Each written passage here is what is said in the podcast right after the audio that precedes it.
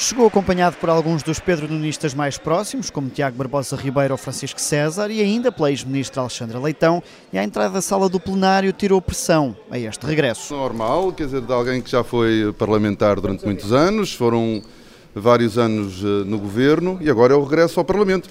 Neste, neste, neste, não, não, não, neste momento eu sou um deputado entre 230, é só isso que eu vou ser. Agradeço muito Agradeço muito a vossa atenção ao meu regresso, mas é só isso, é o regresso de, de, de, um deputado, de mais um deputado em 230. O agora deputado do PS garante vir apenas reforçar a maioria absoluta e suportar o governo de António Costa. Mas porquê? Então, nós temos, temos um governo muito bem entregue, o Partido Socialista tem muito trabalho e o Governo muito trabalho para fazer e eu sou um deputado que apoia o Governo. Pedro Nuno Santos, que chegou ao Parlamento no dia em que vai ser entregue o relatório da Comissão de Inquérito à TAP, sobre o qual garante não ter nenhuma expectativa e diz apenas que vem para trabalhar, como qualquer outro. Vou ser um deputado como os outros, vou fazer o meu trabalho, aquilo que é expectável. Fui eleito pelo Círculo de Aveiro, eu represento todo o povo português, mas obviamente eleito pelo círculo, pelo círculo do meu distrito.